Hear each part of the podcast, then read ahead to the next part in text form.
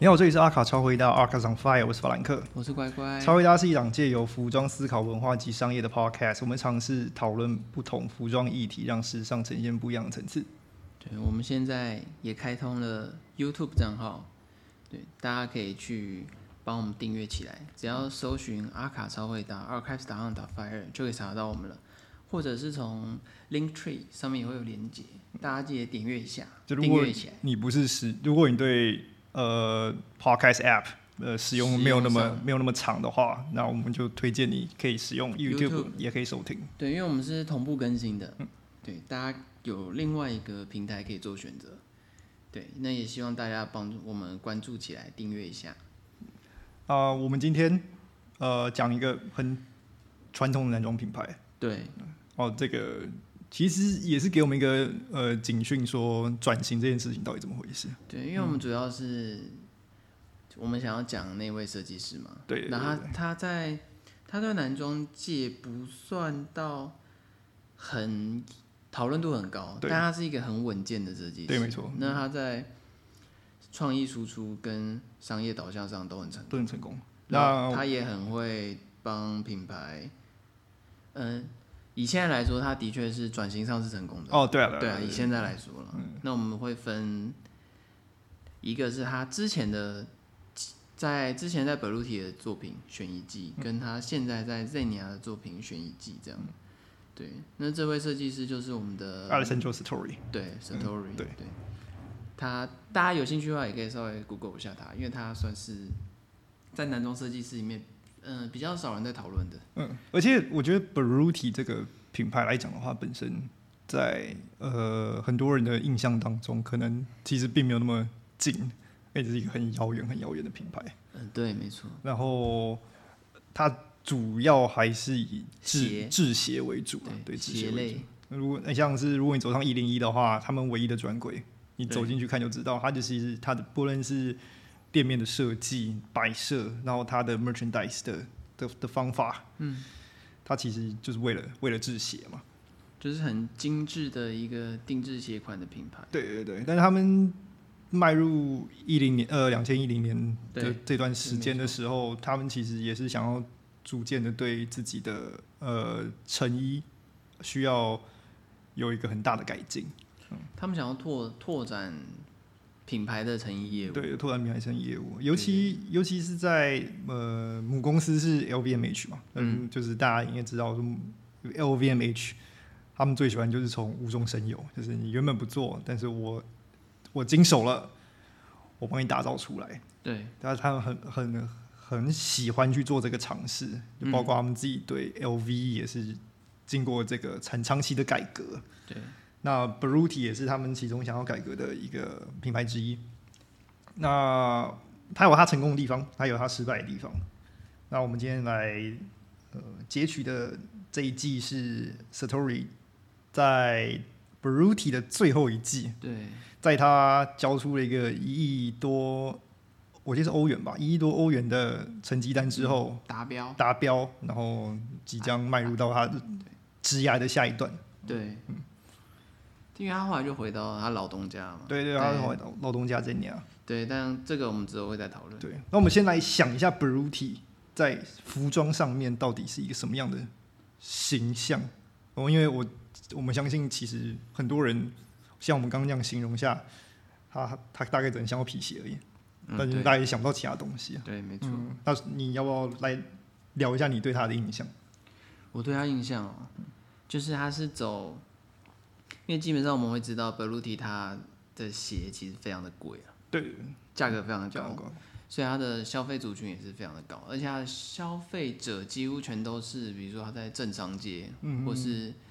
社会地位上面已经有所成就的人。偏那种中上段。对，没错对，就是，嗯，就像阿诺他自己，LVMH 的老板就是穿 Berluti 鞋的人。对对对对对啊，所以其实你会知道穿 Berluti 鞋的人大概是哪一类人，嗯那他们的穿着其实某种程度上有一种他们固定的模式，嗯哼，嗯哼对，因为他们不会穿的太 fancy，对他们还是会以精致啊、奢华，但是是低某调对低调，嗯对这让我想到一个最近呃 TikTok 上面的一个新的 hashtag，嗯，英文的叫做 old money，老钱。 我们就是他其实就在讲，就是不那么高调的有钱人在展示自己是一个什么样子。嗯，但是他这个这个这个有钱人不是真的实质上有那个钱的，是他心里满足的那个有钱人。嗯对对对，虽然是一个有大概老老钱，但是他有一点经济地位，他心里也满足。那他到底是用一个什么样的方式去展示自己？对，因为就让我想到有一阵子那个戏骨嘛，对对戏骨还是就是 Amazon 那些产业的人，嗯他们很流行穿那个嘛 Brunello，哦，对对对，某种程度对上那个牌子是他们穿起来的，对对对因为对对那对个贝佐斯都穿 Brunello， ，Brunello，对对对，他也是一个非常低调的嗯，然后嗯奢华，但是外观上看起来非常低非调，常低调，嗯，对，也也是，我觉得那个应该也算是一个老钱的对，老钱的风范之一啊而。且它会造成一股风潮嘛，就我记得那一阵子呃那内卷些嘛，对啊就是以大陆的方式来讲的话，应该是内卷，对就是它有个小圈圈，然后又卷在一起了，就是那那一圈那个圈子里面的有钱人都觉得穿那个是对的，嗯就对对是对就是一定要有，然标后准答案标准答案，然后也也也不张扬自己，对对对，但是东西很高级，嗯都很这高样级对，那基本上 Beluti 的主要消费者就是这群人。对。他还让我有个新的有有个印象是那个，他们其实就是定制西装服务嘛，就是这个对对对他们还是有了，虽然台湾我记得是没有这项服务在里面的，基本上好像没有。定制鞋当然是一定有，嗯因对为对这对是他们对的核心业务。对对对，核心业务业务定制西装哦，我觉得好像这一块好像没有台湾是没有的。对，对我知道有套量啊，对，它好像是有选择地点去投放对这个业这个这个服务啦，就是对可能台湾的业绩上还是以鞋子为鞋子为主主，鞋子为主。但台湾也算亚洲区，我记得少数有直营点位的。哦，对对对对对，对台这个湾这是个这个算是少少数，对因为 Brutti 真的是价位其实真的是不低，对，而且它连店位都很少。都选而且他选择的其实不太好走去。就我我相信他一定有某些权利是可以选择他自己的地理位置。对，他而且他还选择一个不太好走进去的地方，这个跟也也应该也是跟他们的销售原则有关。它它等于是你光要进它那间店，它就已经筛选过了。对对对，你就是会买的人才会走进去。走进去，嗯，对所以这个是一个非常就是 prestige 一种精英化的对精英精英化的呃品牌，对就是一般人只能看，只能远观， 对，不能对。近玩。诶但真的很贵，对，真的很贵。它的价格是已经是我们一般认知的精品鞋的再 double，、哦，差不多。就像我我记得我之前想买的那一双 LV 的鞋应该是四万多块吧，对对，所以我只能用想的。对 b e l u t i 对可能要不然七对八万块， Brutti 我可能只能用梦想的，我可能只能在梦里面看到。就睡吧，梦里杀梦都有里杀对，非常精英跟非常高端化的一个男鞋品牌。哦，没错，没错，对，所以这也他一开始是以这种基础去成型这个品牌嘛，就是男鞋业务，而对且是走最金字塔顶端的，对对对对所以后来在 LVMH 获得了这个品牌之后，他们想要拓展成衣业务，嗯，所以就变成那我们就很显然会知道，那他卖的客人一一定定是也是那些人，对对对，对一定要绝对是要有要有交叉的对人没群错啊，因为他才能买鞋，顺便买衣服，嗯哼嗯对哼。啊，就变成一次在那边解决。那这一季就是呃一六年对，我们是选二秋零一冬，六二的零一秋六秋冬。冬，对，啊，它的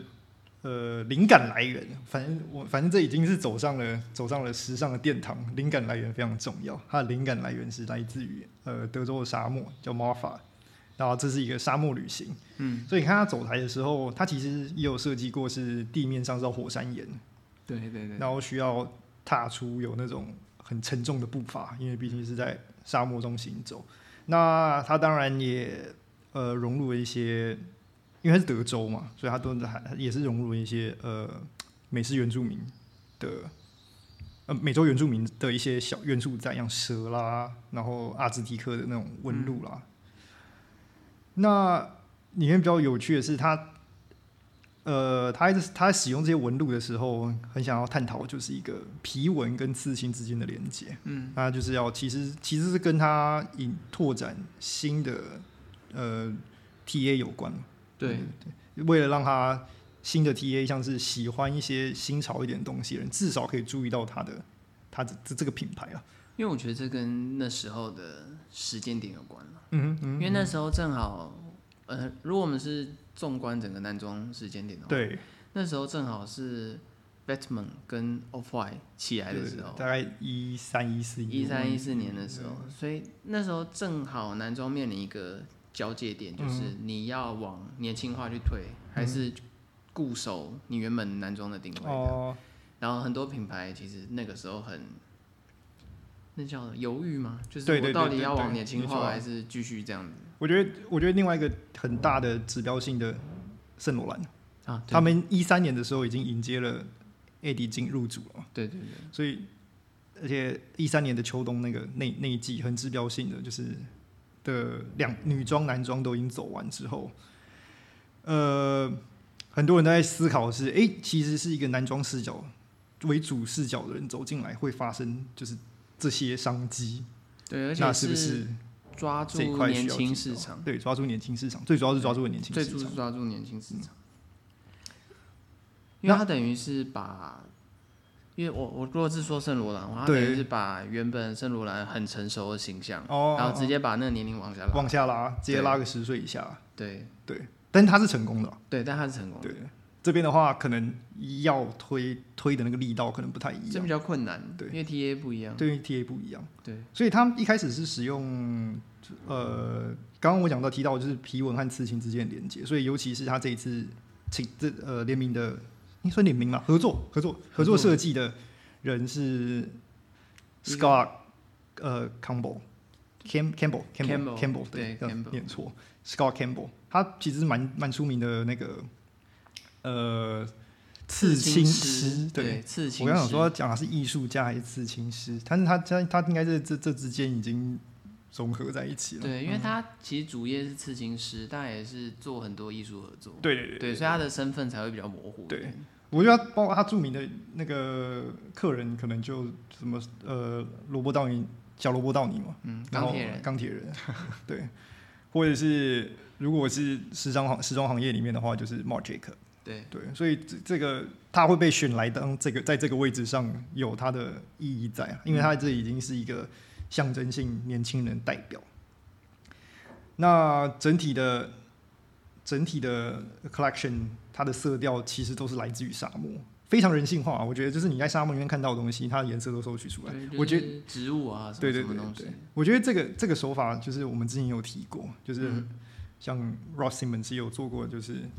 眼见，然后摄取，然后就把它把它做排列组合。嗯，对等于是把元素跟一些就像拼图一样，把元素都抽取出来，对对对，再把它重新拼成一个你嗯想要的视觉嗯哼嗯哼的方式。嗯哼。然后整体的形象上，就是它的轮廓上，其实更宽松了。嗯，然后然后呃，基本男生该有的东西都有。对，就是单品单品方方面的话，它算是中规中矩啦，中规中矩，因为对其实，在这种男装品牌里面，你不外乎你能看到就是大衣，然后对大衣大概版型主要版型就那两到三种，对，长然板后短板，对对对，然后西装外套，西装西装外套就是呃单排、双排、单尾巴、双尾巴，对，就看这这看他怎么怎么去做操作，但最主要的是那个穿着程度会不会适合年轻人？那对怎么去怎么去判断这件事情呢？就是从这个历史长河当中，从他们开始有。从他他们开始有成衣到一六年这之间，是其实是看起来越来越宽松的，对，没很错明显，它是要下放给人去穿，然后让他觉得越来越简单，而不是被拘束。对对，就以以这个以这个概念去想的话，他到一六年的时候，其实已经达达到了说他想要的大概想要的那个范围里面了。对，嗯其实从他一六年做那一季，其实也大概可以感受得到，他之后回老东家嗯，会往什么方上向去走，走，对，嗯，很明显，很明显。这个对这个到后面其实也是也是看得出来。就是宽松啊，然后对开始有一些，嗯、比较不会出现在商务西装里面的单品，对对对，比如说 bomber，、啊、 ，bomber，嗯，对，或者是拉链外套的夹克，而且它的比如说它使用一些那种隐藏门襟啊，对对对或者是它的那个 lapel 变更嗯窄，没有那么大，会让人吓到的那种感觉。还有就是那种它不会只有衬衫配西装。哦，对对，这个对这嗯个这个这个比较明显了，就是衬衫配西装这个东西，它不是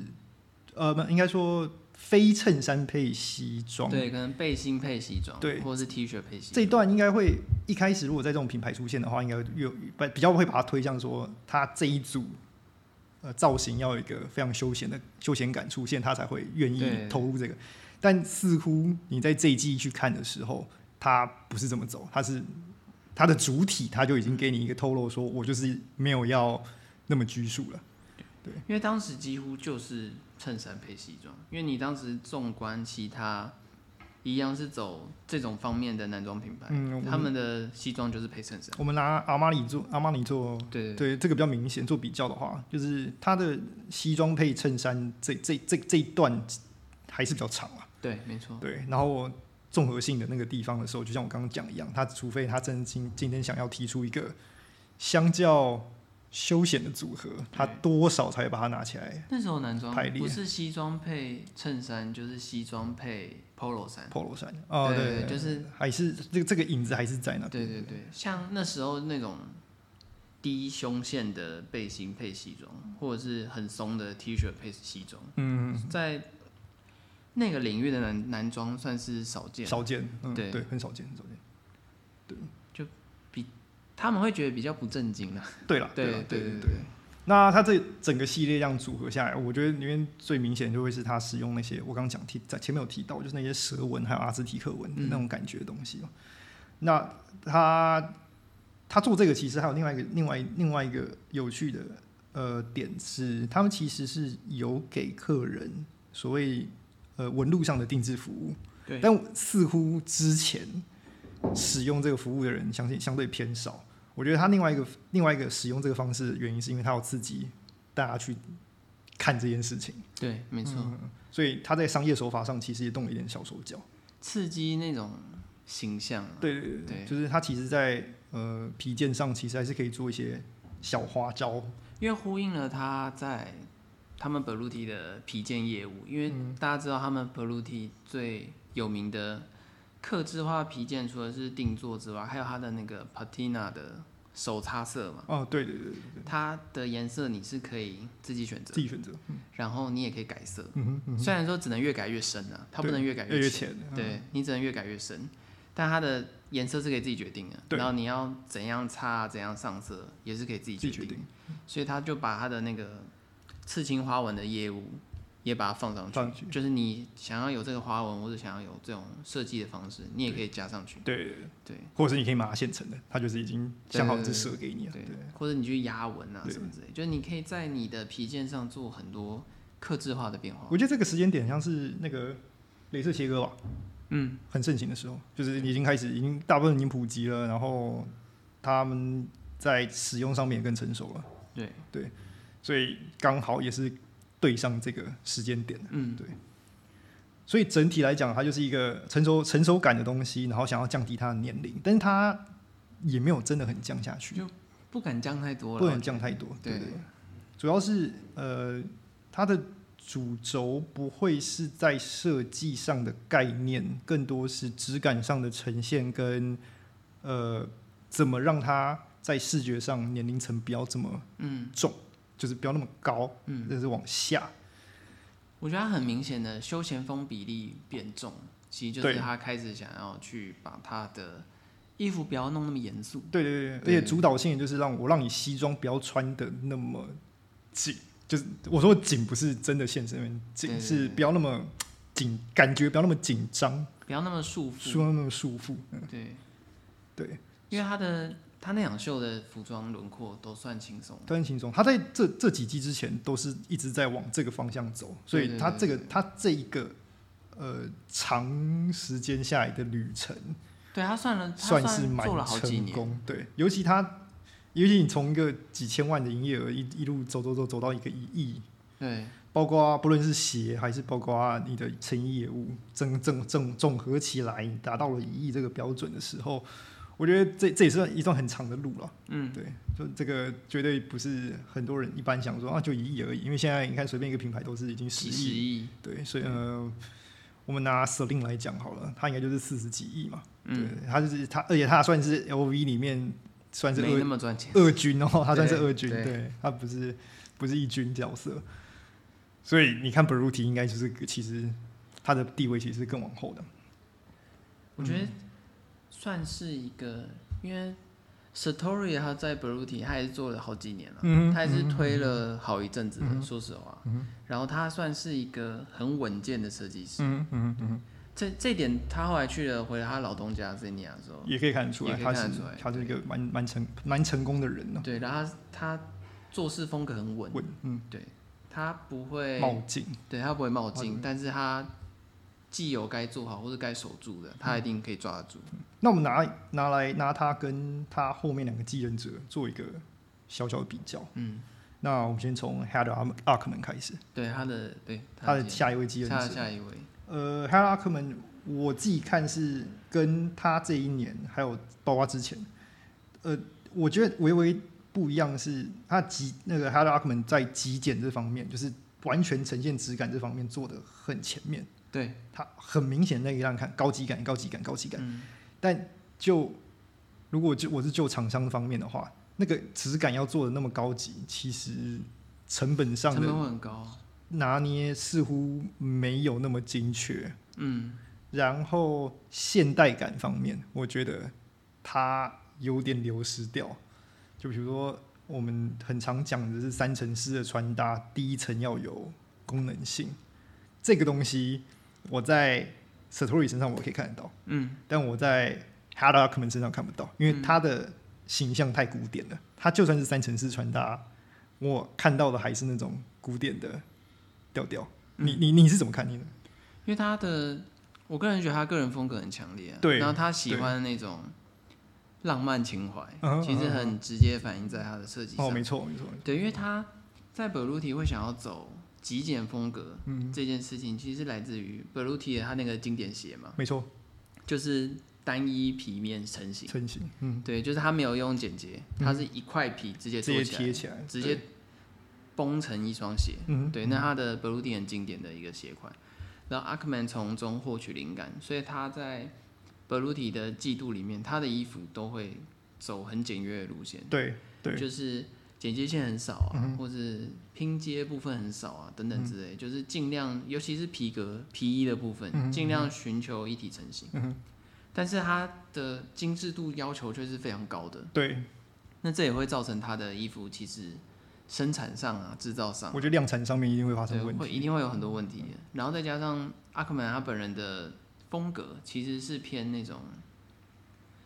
那种叫什么？啊流浪者对对对对，他是有点游牧民族的那种感觉。嗯感觉，然后他又走了一个很精致奢华的路线，对，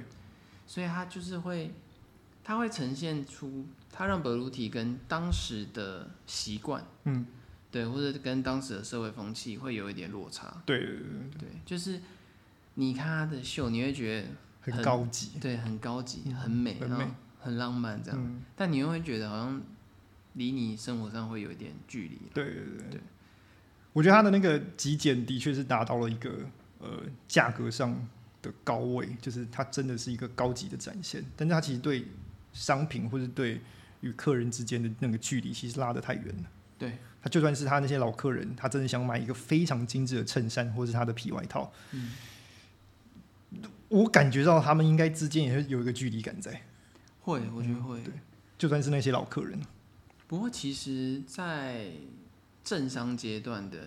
一些地方，还是的确看得到很多人会穿着 b e r u t i 的皮衣啦。对对，就是真的是有那么一群群人人，嗯对，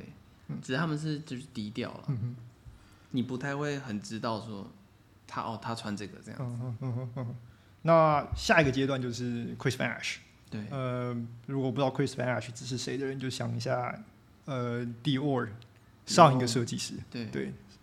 就在 Kim Jones 之前那位设计师，嗯、呃，他去 Beruti 的时候，他其实任务很明显嘛，他就反正这个就是带着使命进去的，呃对对对，对，带着使命进去的。那他的主要任务就是年轻化，嗯年轻化，因为上一个人他的他他把高级这个东西带进来了，对，那我要怎么让它变得更扩散成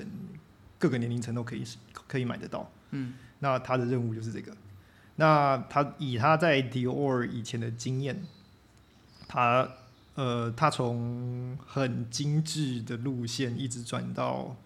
非常呃流行文化这一块，嗯，但我在 Baruti 里面看不太到它可以发挥的空间，就是很明显有点绑手绑帮手脚，帮小，对对对，对，因为既有 TA，嗯，口味很明确啦，对，那他现在想要在既有 TA 的范围之内，嗯哼然后把品牌的年龄层多元化，对，对，对，不一定说往下拉，嗯只是说各个年龄层他都想要顾到，对，对，对然后他就去做了很多不一样的尝试，嗯哼，不管是在轮廓、颜色，甚至款式嗯，款式上对，因为它款式出了很多什么皮的帽 T 毛啊，体，嗯哼嗯或者是皮的双开拉链的休闲外套什哼，么，对，对，对，对，对，就是以往 b l u 不会有了，但就是，嗯，我觉得效果有限啊。嗯还有一点就是因为他的衣服真的很贵，哦，对，对价价格在那边的话，就算年龄层压低，你没有那个消费力，基本上也上不去。对因为他的我们都知道精品很贵，但它的贵是比我们一般认知的精品又要更更贵，贵对，对他就是否很高段的消费能力的人，嗯，对在 Chris Nash 进 Brutti 的时候，他其实带了很多新的造型模式、新的呃新的风格啊，对，然后包括一些 Brutti 以前不会做的东西，他都把它拉进去了。哦很多他其实做了很多 b l u 从来都不会做的，但很很很明显的例子，像是那个机摩托车库，嗯，它是整个的皮质的摩托车库上面印满着 Beruti 的那个他自己他们内部设计的花纹。那问题在，当很多人看到这个东西的时候，他没有认知到这是 Beruti，嗯，会变成是一个问题。但他长期下似乎没有解决到这个问题，就是他其实没有订立一个新 Beruti 的形象。嗯，很明确的形象在那边。嗯，呃，可能是因为年龄层的关系，也可能是因为这个品牌本身就不太容易推，嗯对，因为他居然请了像在亚洲请了像 E EXO、BTS、嗯彭于晏，嗯。然后我觉得那男明星就是如果你真的要数下去的话，真的是真的很多。他大咖都请了啦，对，能请的大咖其实都请了，但是他在成衣的销量部分还是很难再推进。嗯，其实就是固有 TA 太太太重了，它那个太对，怎么讲？他们太深耕固有 TA 了，他们核心消费者头太铁了，头太铁了。对，对他们不太让步，嗯，对，那他出了两个，反正进这种公司，你就是一定要出两个呃干儿子，他的两位，他的两双新鞋，就嗯，是皮鞋前面有铁板的那块。对，对，对，我觉得这个大家应该如果去 Beruti 的官方网站去查的话，今天还是查得到。那另外一双就是他们首款的运这动是鞋，应该算是真的有认真是他们设计的运动运动鞋，嗯然后这两个在销量上似乎也没有办法打入主要群体。啊对，而且说实话，我我也没看过有人穿，对，啊在台湾上的话，我对就没看过，都就没是看过。比如说好，比如说 LV 的鞋、嗯哼，嗯哼，球鞋，然后或是 Balenciaga 的球鞋嗯，哼我都还看得到有人穿对 b r u 对 d y 对我是真的没看过有对对人穿，对对对，就是而且重点是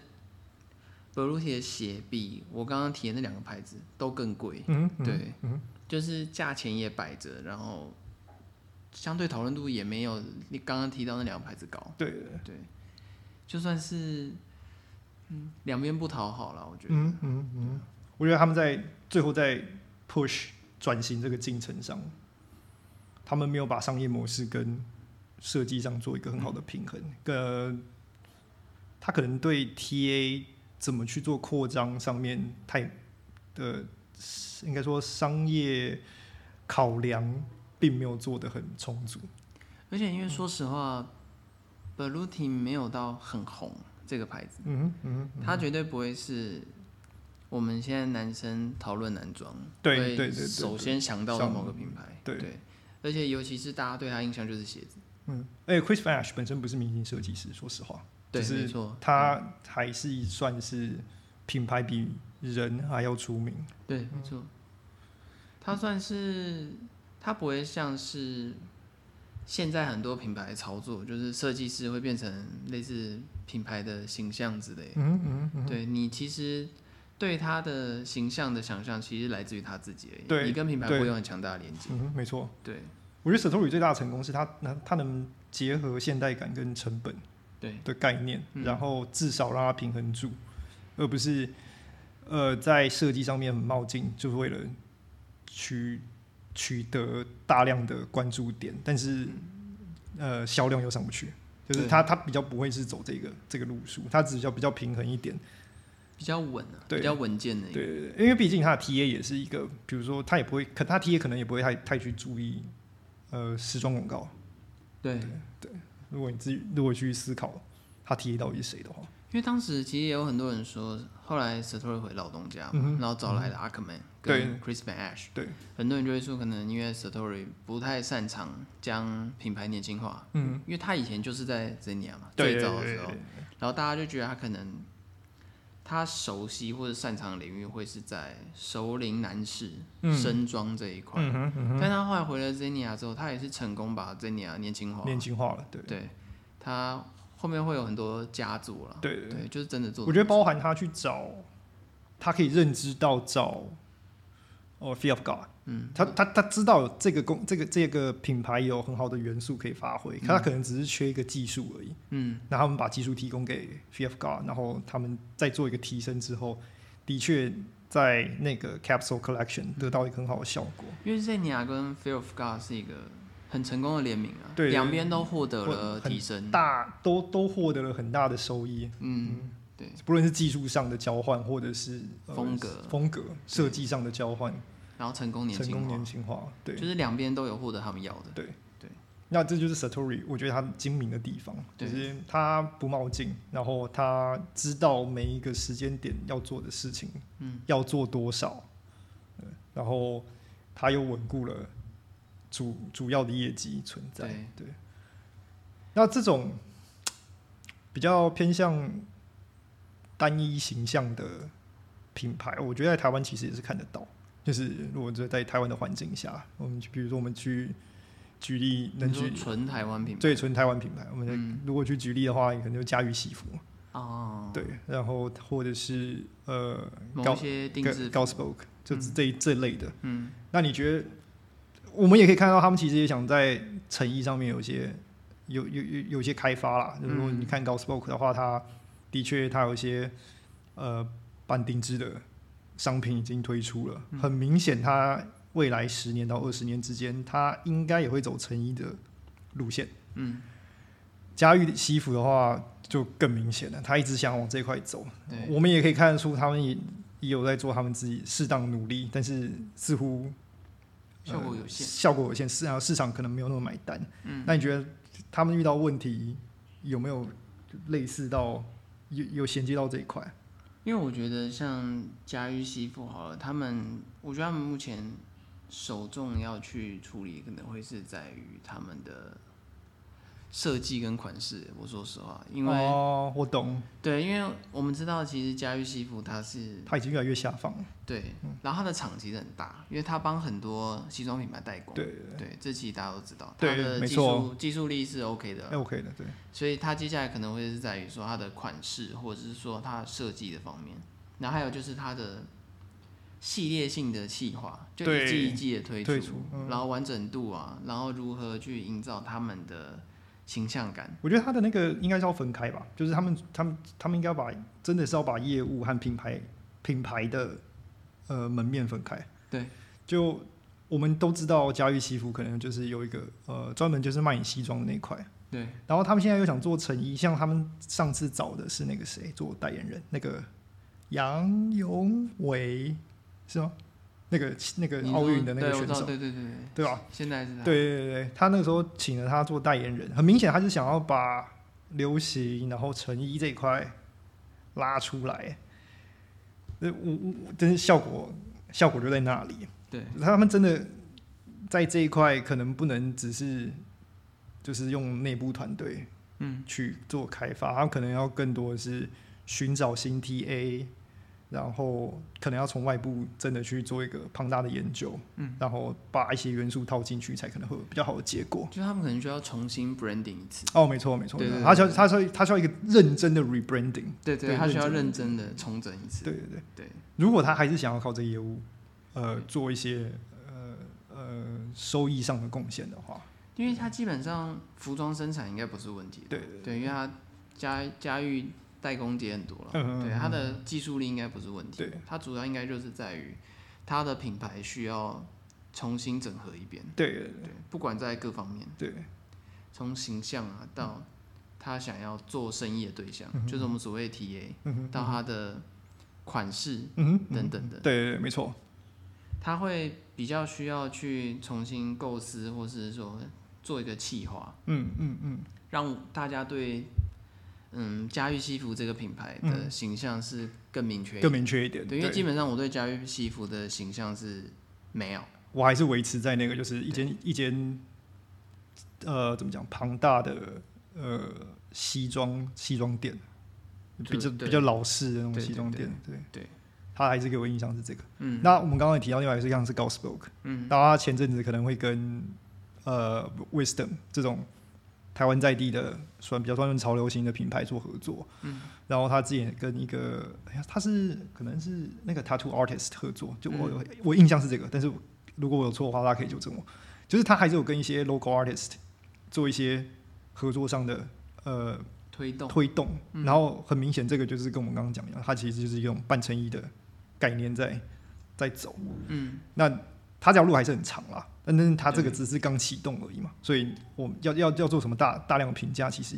也也也也也没有也没有也也没有根据可以做评价就。是他需要一个，嗯，他现阶段可能需要一个完整的配套，呃，对对对对，它更像是要要需要一个完整系的列，对，它可能呃 capsule 是一回事，它可能如果要真的要自己走这一块的话，它可能是一个完整的东西要出来。对，因为它嗯其实成衣的部分也还没有到整个出来，对啊，对啊，对对啊因为他有他时他有时候会推说，哎、他们这次是有一个呃可以半定制的对就呃是上衣，然 made 后 to order，对对对，对对对对对对对对是 made to order、嗯或者是 made to m a measure， t e r 对或者是 bespoke，对这样，但它没有对 ready to 对 wear，对嗯对就是直接做好给你买这样，并没有，我觉得这一块他可能，如果他真的要变成一个台湾的一种相对大企业的时候，他这这是他他得考虑的地方。对，嗯或者是它其实它问题一样，它也是需要重新 branding 是，我觉得倒倒倒倒不是重新 branding，而是把他的那个把他的那个延伸线延长线延长到更就更等于它要有更完整的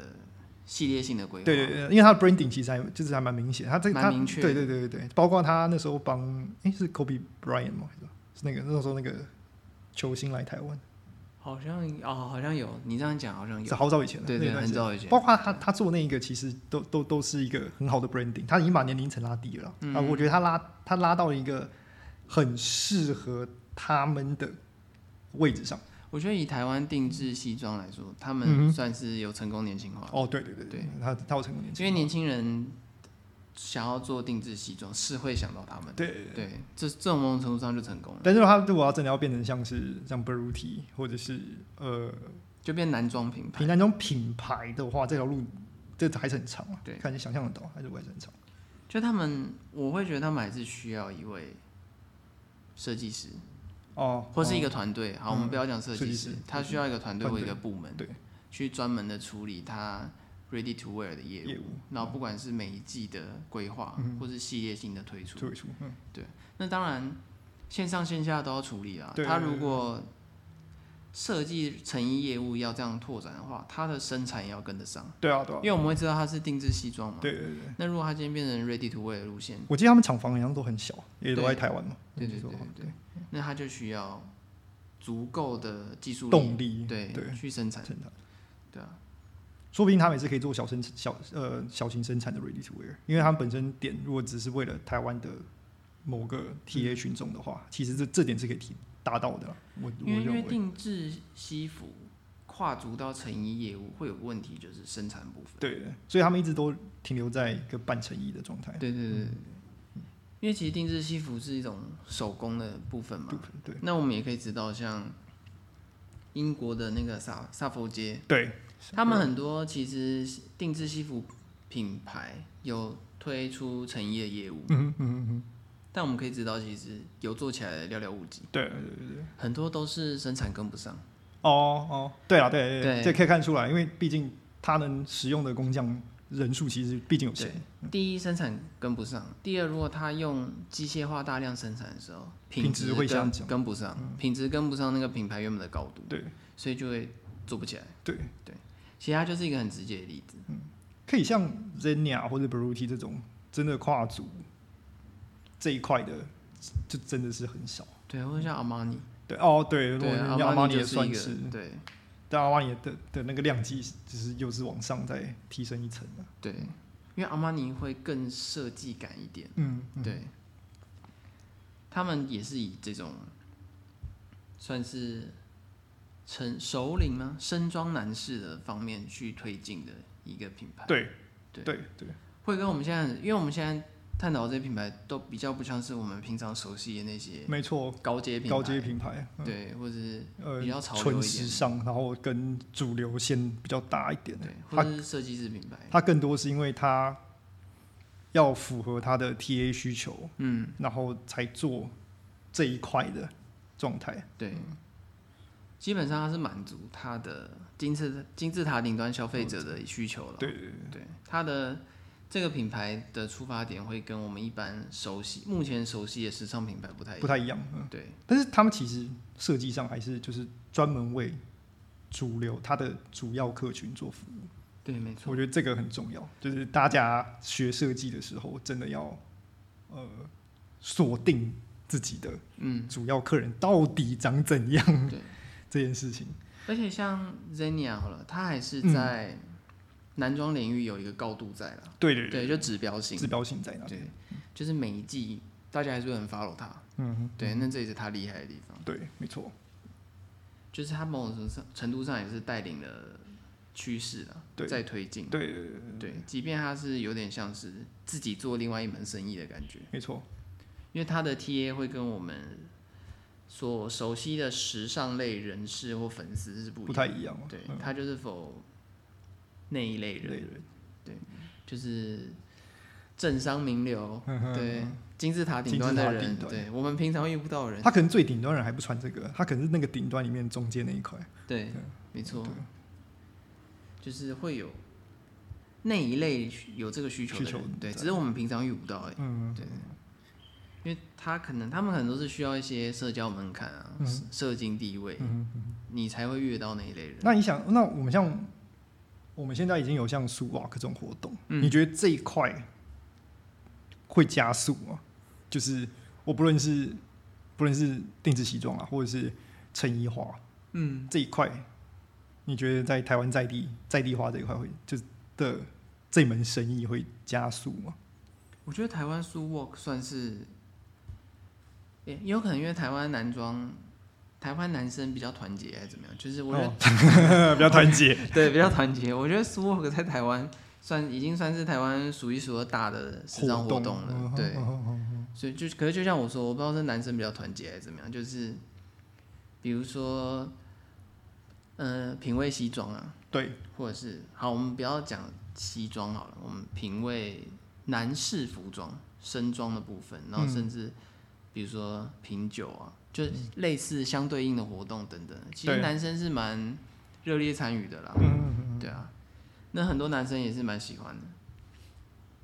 然后在那个活动上，其实也算越办越大了。对虽然最它近是因为疫情有点有缩减它的规模，对，但是从以前看到现在也是越办越大。来越大。然后大家其实也是蛮用力在打扮的，对啊，对啊，对啊我觉得这算是可以算是推广西装，不管你是定制还是你是买成衣，嗯但是在男台湾男士对西装的喜好上会有很大的影响。嗯嗯哼，因为基本上台湾，嗯，我们今天不讲苏沃，台湾这个社会环境其实基本上对西装的要求并不多。对啊，对啊，对啊。对，基本上你在路上穿西装，别人会觉得、嗯、你在干嘛？嘛？对对对，然后尤其是夏天，他会觉得你不会热嘛，什么对之类的对对对对，可是其实西装这件事情在国外其实很常见，哼，没错，但在台没湾错嗯相对不太常见，除非你的工作有需求。对啊，那像苏沃算是，我觉得他算是有点在推广这个文化了。嗯，那我觉得要在台湾它算办的蛮大的，它应该它它应该是可以，呃，它越来越壮大的情况下，应该是会对市场上会有比较好的影响。对，只是说，我觉得如果他要做到说他的宣传方式可以让年轻人更愿愿意去买西装，嗯，还需要一段时间。哦哦，但我觉得它影响力是有的有有在那边。对，对因为我发现每一年办这活动的时候，还是会有年轻人受到影响的。对对对对对，至少我身边就有认识的，因为这些活动而对西装产生兴趣兴。趣哦。那我们今天看到，我们今天这样讲，那 Brutti 基本上他就是在转型的路上成功了，但是后来迎接两位设计总监，他在商业模式上失败了，就是商业模式跟他所要的转型目标并没有并没有重合啊。对，就结果论来说，不太成功了。对对对，因为他最后又选择回去做保守对，路保守线路线。那他现在变成是一个多，他们的新目标是所谓的多项产品开发品牌。就是生活风格，对，如果你要去想的话，就是爱马仕的那个状态。对对他们想要走那种精致高奢生活路线，嗯哼嗯哼然后你可以在那间店里面买到很多东西。多项产品，对，啊我记得他们连什么皮革、花瓶都有，就对是开始做另外一种领店域员。对，然后它成衣就变成次要业务了，对，然后也是以基本款。基本款为主。对，嗯，所以呃，这条路上一样看，就是我觉得大家可以就是自己上 Beruti 的那个 Vogue Runway 去去做一点搜寻啊，你也可以看到很明显的在呃成衣的开发和。和风格取向的转变很哦明其实显，那对条蛮路蛮明显的，很大，对，很大。而且时间很短，所以你很容易就看得完。对，你很容易看得完。然后在这条路上，你就可以知道说，诶，什么东西大概发生什么事情。然后，对啊，我觉得大家呃，不是每个人都喜欢设计成我。如果老实讲，不是每个人都很喜欢喜欢设计成 g i a n g a l i a n o 那个状态，对，尤其男装，对的，男生穿衣风格是更固定固定一对点，对对更稳定一稳定点，一点。对。嗯，所以如果你还是个学生，或者是如果你是对这块学习这块有兴趣的话，我觉得就我觉得看这个也并没有什么错。对，它对就是一种嗯很成熟的商品计对划。对对对对对对，尤其你在上面抓到六星元素眼镜，其实比较容易。说实话，这个在上在抓流行元素眼镜是比较是比较容易的。而且那时候的男装其实做一点点变化，它其实就是一种尝试。对，你就会看出来了。对，它其实，在变动上或者创意投入上比较不能够那么大胆。对对，因为对哦当时的男装风气跟环境偏向保不好守。说。对，那当然现在有越来越多选择，对但是其实你仔细去观察我们生活周遭，男性的穿着还是偏向固定化。对对对对，我蛮蛮还是蛮固定的。对所以如果你去上去多看几多多多看几季，然后你会看到它的转转转型之路到底怎么走的。对，然后最后变成什么样？对，最后变成什么样子？对，我觉得这也是一个很好的学习啊，就是、嗯呃，尤其他是真的是面对自己的 TA 在进行设计这件事情，对他，他算是抓自己既有体验抓很抓紧，很紧的人，对他完全没有要放的意对思。对对对他最后选择退守回原本的位置，也就是他不打算放弃原本体验， ，TA，因为有一些品牌的翻新是直接放弃原本体验，嗯哼，没错没错，他直接做新的，对对，就是你不喜欢我的风格，那你就离开厉吧。害，对对，我要去做新的生意了，嗯嗯哼嗯对啊，但是也有成功的案例啊哼，。对对对，有些设计师是很擅长做这件事情。嗯嗯，在他的个人魅力够强大的前提前之提下，下那 Beruti 是另外一个例子，他对是决定固守原本体验， TA，他没有要放弃既有生意了，嗯哼对，所以他在，可是也因为这种安排嘛，招数安排嘛对，就是呃，整体的政策的大导方向向对对他们的大方向这样的规划，也会造成他们在转型或者年轻化的路线上比较困困难嗯对比较困难。绑手绑脚了，啊对对对对，但他在设计上演进其实还是值得去学习的，对，没错对。这还是值得去学习的。如果你还在学校学生，我觉得看这个也不错。对对，你可以你你你可以学习到的东西，可能就不会是一个那么概念，对更多的是一个怎么去让体验加强对的没感错觉嗯还有营造一个品牌 branding 的，branding 的形象、啊，对，没错，或者企计划，嗯对，我觉得这个会比去想说我要怎么让我自己右边肩膀变成一座火山， 或者是开一 朵对花，开开一朵花，我觉得这个比这个这个比那做那些事情其实还还还相对性，如果你是做男装的话还要重要，这是一个很实物的参考，参考，嗯就真的很实物，真的很实物，它完全是以嗯商业跟品牌导向出发的一个系列这样，嗯它每一季都是这样的，对，所以你不会看到很前卫的创意输出，对。对，因为他真的不会这样干对，，它但是他还是有去为他自己的客人做一点创意上的改变。对，没错，它还是有持续推陈出新，对只是说你会看得出来它有某些既有的规范，规范，它不会犯规了，它不会超出，它不会越界，嗯，它会在一个它生意上的消费者能够接接受受的的范围之内做出可动的变化，这嗯样哼嗯哼对。然后它算是，我觉得算是，如果你我们今天，因为我们会知道，我们从学校离开学校进到职场，嗯其实很多人会适应不良，对对对对，就是因为他们没有办法从创意思考跳脱到食食物，实物性的商品规划的对范畴。那那 Beluti 就是一个很实际的商品规划范畴给你看。对对对对，我觉得这是一个很好的实例，所以大家应该多去多去看看是人家是怎么转换这这一块到一个可以让他自己我呃讲这个很难听，但是盈利对，就赚完钱全赚钱的状对态，对，怎么样让个品牌赚钱？赚钱，而且因为它的三位设计师风格差异很大，对。嗯你可以很明显看得出来。对那我们今天大概也就是讨论到这边了，对，如果喜欢我们，记得追踪我们。订阅我们 YouTube，在各大平台给我们五颗星。我们 IG 是 archives on fire，记得点赞转发。有任何意见或点题，也可寄信 IG 小盒子和 Gmail。如果想更进一步支持我们，也可以抖内我们一杯咖啡，让我们有更多创作动力。那我们今天在就到这边啦。拜拜拜拜